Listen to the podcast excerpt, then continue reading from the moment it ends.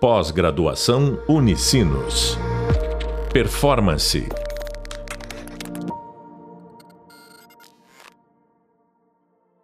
Olá, pessoal, tudo bem? Bom, a gente vai agora, pessoal, é, para mais um podcast, tá? E hoje nesse podcast eu vou estar conversando com vocês sobre um conteúdo do qual eu gosto demais, demais mesmo, que são os horizontes da inovação tá? Eu sou um grande fã dessa teoria, um grande fã dessa forma de pensar. Ela está presente né, na nossa videoaula e também no e-book, e eu gosto demais disso porque eu acho que é uma prática, uh, uma maneira de se pensar e de conceber inovação muito interessante. Né? É algo que sempre que eu revisito, que eu vivo uh, esse conteúdo, eu vejo ele com muito carinho e como ele é pertinente e relevante para o contexto contemporâneo que a gente vive, né?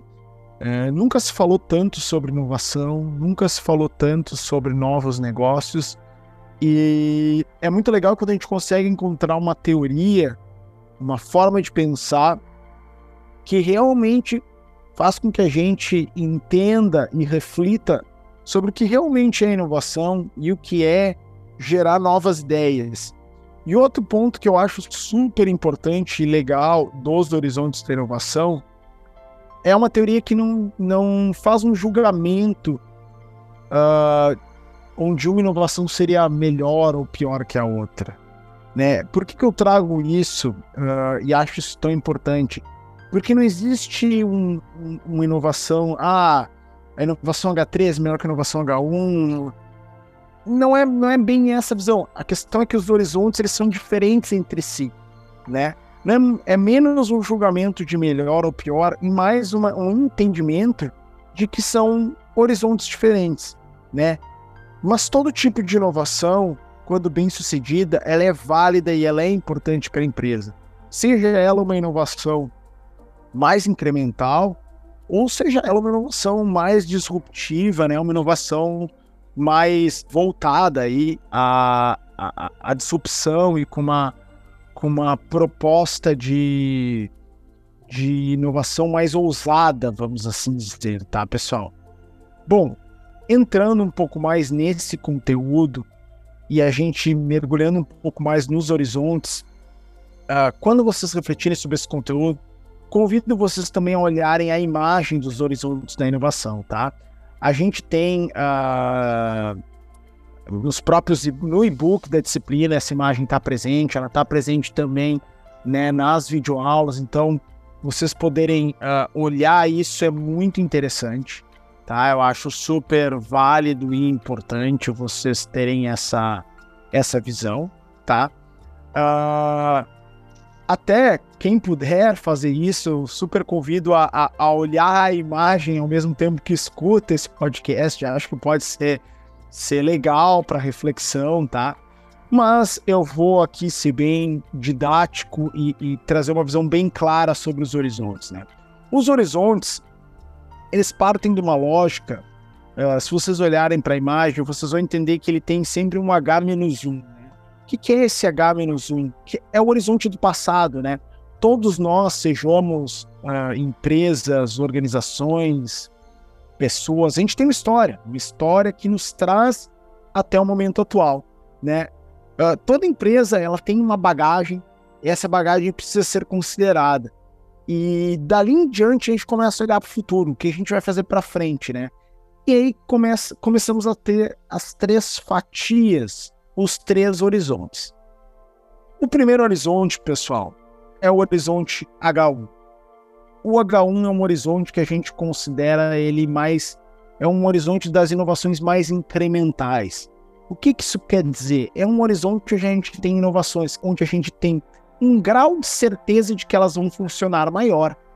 Ou seja, é uma inovação um pouco mais conservadora, a gente sabe que ela tende a dar mais certo, é uma inovação mais incremental, tá?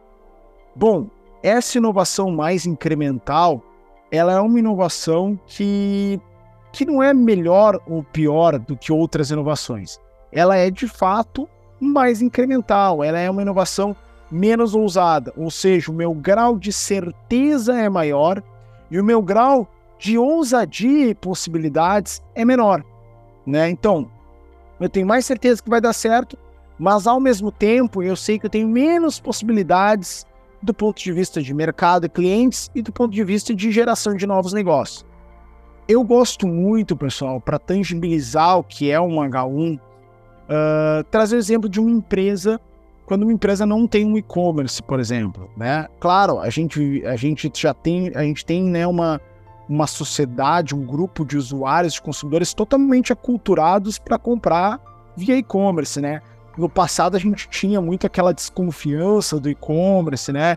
As pessoas tinham, tinham receio de colocar os dados de cartão, tinham dúvidas se iam realmente receber o produto, não, não entendiam como comprar algo sem conversar com alguém, né?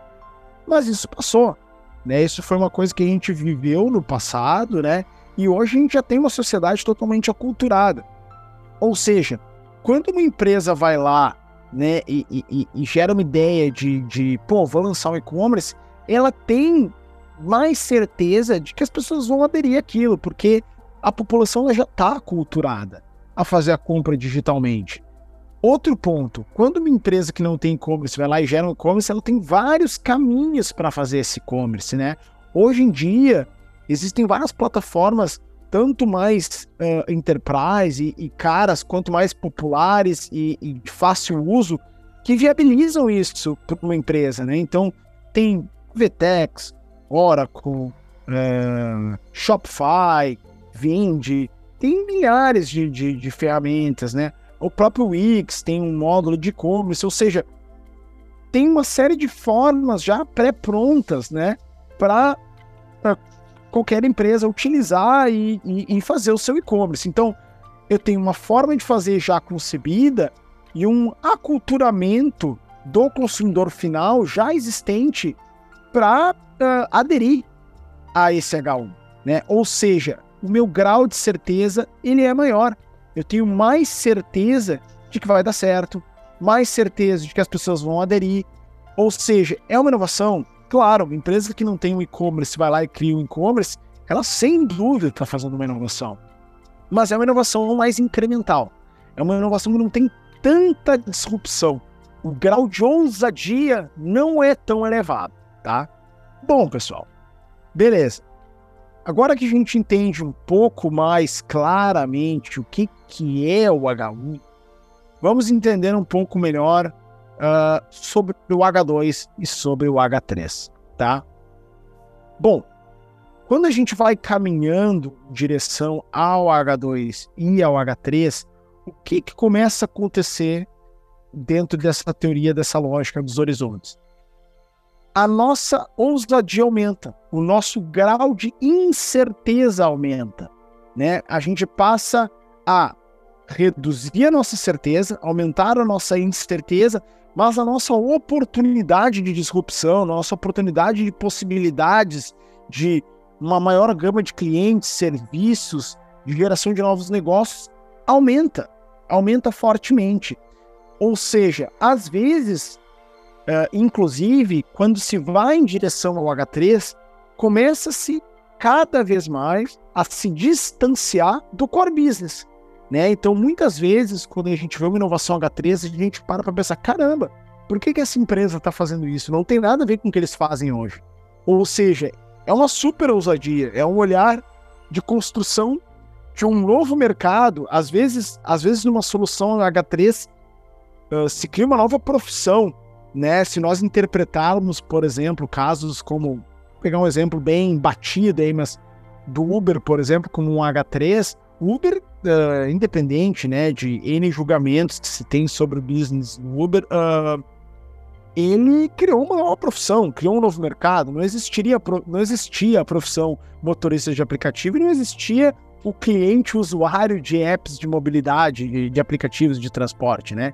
Então tem uma criação de um novo business, de um novo mercado, de um novo ecossistema de negócios, né? Bom, uh, quando eu estou indo em direção ao H3, eu entendi, né, que o meu grau de ousadia ele está aumentando Uh, ou seja, eu estou indo em direção de uma inovação mais disruptiva, mas ao mesmo tempo eu posso correr muito mais risco. A minha certeza diminui.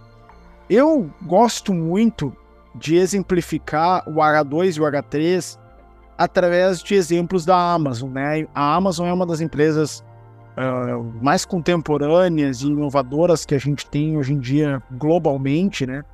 E eu gosto muito de explicar o H2 e o H3 tangibilizando com exemplos da Amazon. Né?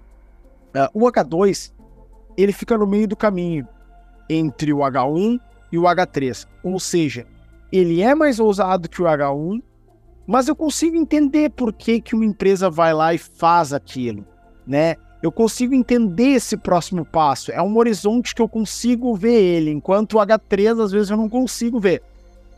Eu gosto muito de trazer a Amazon aqui, uh, trazendo o exemplo do Kindle, né? O Kindle ele é um device, né, de leitura, o e-reader da Amazon e ele é um e-reader muito legal. Ele popularizou o e-reader no mundo, né? Ele ele simula o papel com muita qualidade. Ele uh, elimina, né, uma série de custos, como custo de impressão e distribuição do livro. Isso faz com que, às vezes, inclusive, o livro se torne mais barato para o consumidor final. Uh, uh, do ponto de vista de escala, é fantástico, porque o custo de fazer um livro e um milhão ele é o mesmo. Então, mas a Amazon, ela já era a maior vendedora de livros online do mundo, né? Então, ela conhecia muito bem o mercado editorial, ela conhecia muito bem o mercado uh, dos escritores, as editoras, o leitor, né? Ou seja, ela já tinha muito conhecimento de causa para fazer aquele reader. Ela fez uma solução muito ousada, mas tu entende por que, que aquela empresa fez aquilo. Porque ela já estava nesse ecossistema, ela já estava nesse mercado, ela já estava vivendo isso há alguns anos. Porém, quando a gente vai para o H3, onde a gente tem um aumento alto da ousadia, um aumento alto da incerteza, possa ter algo que pode ser realmente muito disruptivo e transformar uma, empresa, uma indústria, um mercado, mas que existe sim uma carga de risco muito mais alta. Tá? Então, pessoal, num H3, tá? Uh, o que, que acaba acontecendo, tá? Uh, trazendo também a Amazon como exemplo, eu gosto muito da gente refletir sobre uh, a AWS, tá?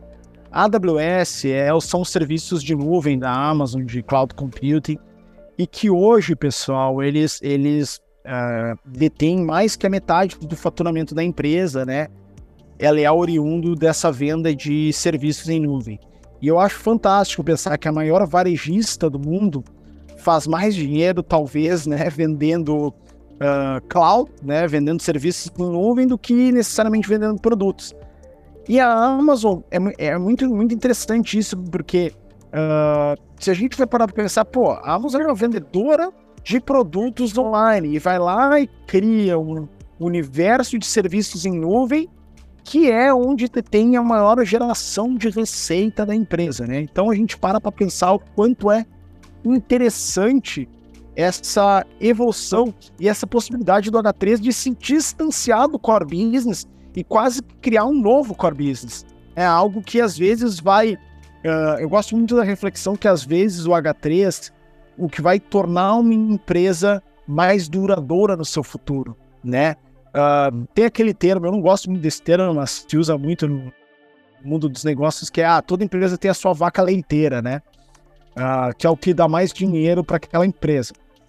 Uh, o H3 ele pode começar com algo que dá zero dinheiro, mas vira ser de fato a nova vaca leiteira de uma, de uma organização, de uma empresa, né? Então, o que eu quero dizer aqui, pessoal? Utilizem essa lógica de horizontes para refletir. Por esse exemplo aqui de, de uma grande empresa como a Amazon, mas eu convido vocês, e eu falo um pouco sobre isso também na videoaula, qualquer pessoa, qualquer negócio, qualquer projeto pode pensar na lógica de H1, H2, H3? O que está mais perto de ti nesse momento, que tu tem mais certeza que vai funcionar, que vai performar corretamente, que é um H1, ou seja, está mais perto para ser feito, eu tenho mais certeza que vai dar certo, tem um risco menor, mas que é algo novo, o que está no meio do caminho, que seria o H2, e o que é realmente algo super ousado, um sonho grande que a gente pode olhar lá para frente, que a gente tem um grau de incerteza alto, um risco alto, mas que pode ser fantástico, super disruptivo para o nosso negócio. Ou seja, pessoal, pensem nessa linha de pensamento que vale muito a pena, tá? Uh, convido vocês, assim como outros conteúdos que a gente falou aqui nos podcasts e também, né, do ponto de vista uh, das videoaulas, dos e-books, para praticarem, né? Eu acho super legal uh, pegar um dia e refletir, pô, pro meu projeto, né, para a empresa, porque eu estou vivendo agora, o que, que, seria um H1? O que, que seria um H2? O que, que seria um HT? Peguem uma folha de caderno, rabisquem isso. Eu tenho certeza que, no mínimo, vai ser um exercício divertido e gostoso de ser feito. Bom, pessoal, assim a gente termina mais um podcast da série e muito obrigado pela atenção e pelo carinho e audiência né, de todos vocês. Um grande abraço. Pós-graduação Unicinos. Performance